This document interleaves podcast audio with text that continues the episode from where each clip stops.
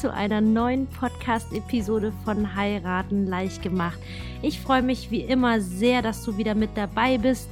Und in der heutigen Podcast-Episode möchte ich mit dir darüber sprechen, ob man einen Hochzeitsvideografen wirklich braucht, beziehungsweise ob sich das wirklich lohnt, wie meine Erfahrungen dahingehend sind und äh, dass du einfach wie immer für dich die richtige Entscheidung treffen kannst.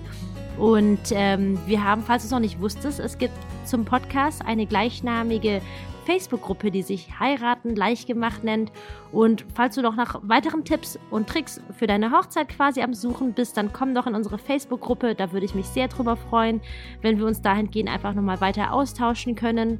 Und genau, sie heißt Heiraten leicht gemacht, falls ich es noch nicht erwähnt habe. Und dann starten wir auch direkt los mit dieser Podcast-Episode. Also, ein Videograf. Die große Frage ist erstmal, was ist ein Videograf? Der Name macht es eigentlich ganz einfach. Ein Hochzeitsvideograf nimmt quasi eure Hochzeit auf und schneidet daraus ein Video. Wichtig ist, glaube ich, zu wissen, dass es nicht mit einem Fotografen, ich meine, es geht natürlich auch ein bisschen Hand in Hand, weil es beides eine Erinnerung ist. Beide quasi Berufe, Fotograf und Videograf, enden auf den Grafen. Allerdings muss ich sagen, kannst du das, glaube ich, nicht in einen Topf schmeißen, außer der Tatsache, dass es hierbei um Erinnerungen geht. Das einfach erstmal ganz kurz vorweg. Kosten eines Videografens. Ich glaube, das ist für dich natürlich auch super interessant. Und wenn du dahingehend ähm, im Internet recherchieren solltest, gibt es einfach ganz, ganz schwierig Anhaltspunkte. Denn wenn du wirklich suchen wirst, ähm, garantiere ich dir, dass du auch ganz viele Video Videografen für unter 1000 Euro findest, auch welche für 10 Stunden. Ich muss aber ehrlich gestehen, dass ich da ein bisschen fragwürdig finde, wie dann die Qualität tatsächlich ist, weil 10 Stunden Videografie vor Ort heißt auch mal das Zwei- und Dreifache an Zeit im Nachgang an Nachbearbeitung. Und dann ist die Frage tatsächlich, wie ist dann tatsächlich die Qualität? Aber natürlich sagt das jetzt nichts zu 100% was über den Preis aus. Ähm, meiner Erfahrung nach, aber das heißt auch nichts, kosten seriöse Videografen ab circa 1500 Euro ähm, als untere Grenze und nach oben hin, ich sage jetzt mal wirklich die Hochzeitsprofis, dann seid ihr dann wirklich schon mehr bei 2.000 bis 3.000 Euro mit dabei.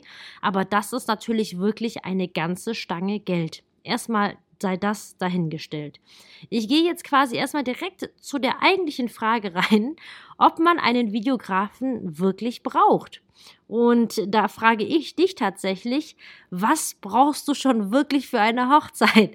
Weil eigentlich brauchst doch streng genommen nur dich und deinen Schatz. Und dann hast du eigentlich theoretisch mit einer standesamtlichen Trauung, die kostet beim Standesamt 200 Euro ohne Zip und Zap, einem Strauß vielleicht noch weitere 50 Euro, hast du eigentlich schon deine Hochzeit. Und deswegen stelle ich dir die Frage zurück, ob du einen Videografen haben möchtest. Ich glaube, das ist tatsächlich die konkrete Frage, die du dir stellen solltest.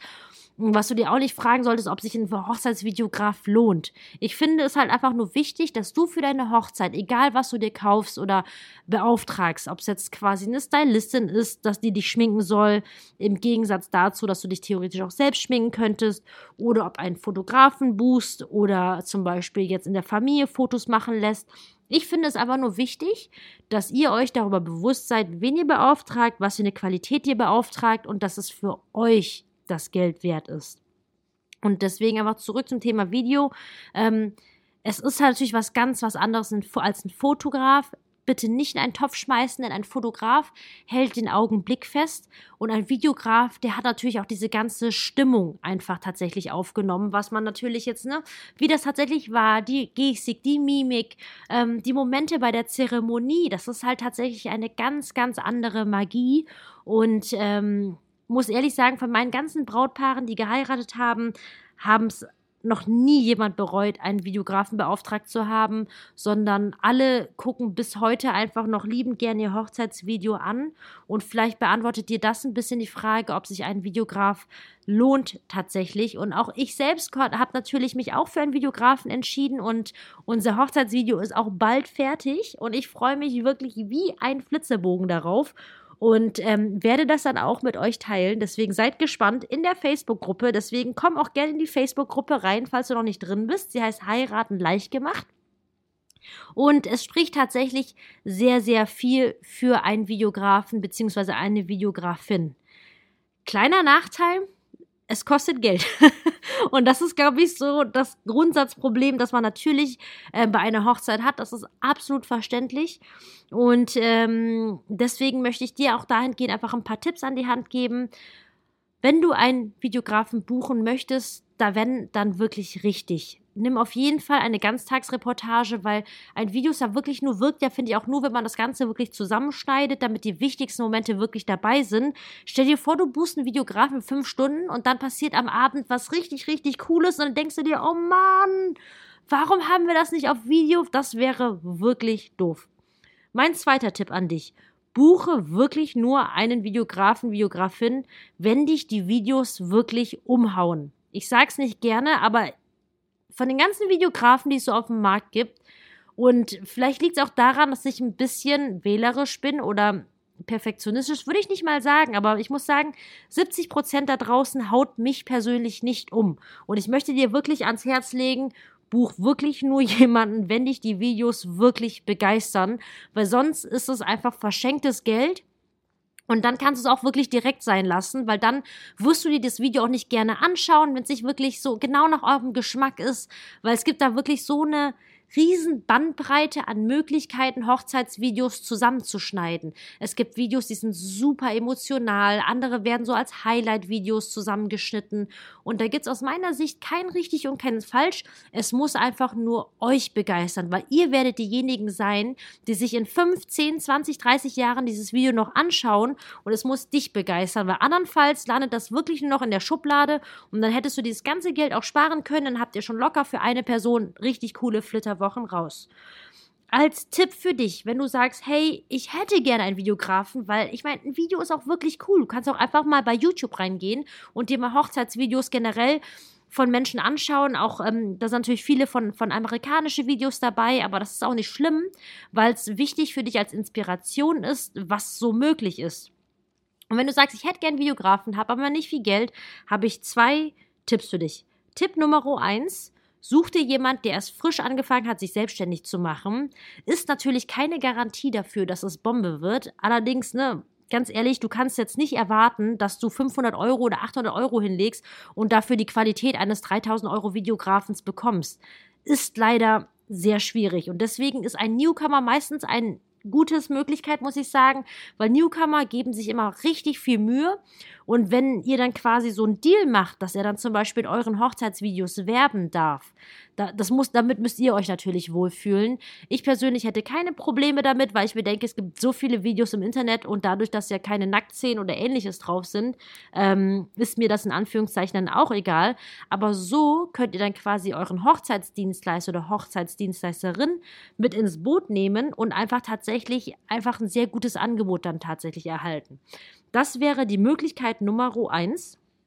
Möglichkeit Nummer zwei, wenn du wirklich anspruchsvoll bist und auch nicht mal ähm, einen Newcomer buchen möchtest oder ähm, nicht mal das Geld hast, zum Beispiel für einen Newcomer, weil auch ein Newcomer wird so seine 8.000 bis 1.000 Euro wahrscheinlich brauchen, einfach um seine Kosten überhaupt gedeckt zu bekommen, ähm, gibt es eine Möglichkeit, die ein bisschen anspruchsvoller ist, aber wenn du einfach anspruchsvoll bist, dein Budget sehr klein ist, die Mühe nicht scheust, dann ist mein Tipp für dich, such dir irgendjemanden, der eine Spiegelreflex hat, nicht Gast deiner Hochzeit ist. Das ist ganz, ganz wichtig, weil das ist ein aufwendiger Vollzeitjob, der wirklich alles in der Lage ist zu filmen, wenn du in der Lage bist und ähm, das muss einfach nur eine halbwegs gute Kamera sein dass du dann einfach quasi die ganze Hochzeit als Rohmaterial aufgenommen hast. Und dann gibt es heutzutage ganz wundervolle Portale, weil wir leben in einem Zeitalter der Globalisierung.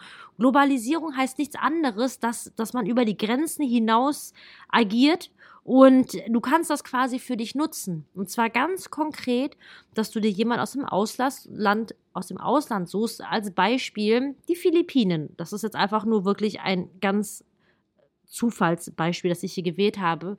Aber die haben natürlich aufgrund des Wechselkurses ein ganz anderes Lohnniveau. Und da kannst du dir quasi zu einem wirklich sehr guten Preis ein richtig fesches Hochzeitsvideo zusammenschneiden lassen. Vorausgesetzt, dass die Person, die vorher das quasi aufgenommen hat, jetzt nicht die übertriebenen Wackler drin hat. Aber ich habe jetzt auch erst ganz frisch mein ähm, mein allererstes Video aufgenommen. Vielleicht sollte ich das einfach mal teilen und das ist dann einfach wirklich gut zusammengeschnitten worden, sodass diese Wackler dann gar nicht mehr so auffallen.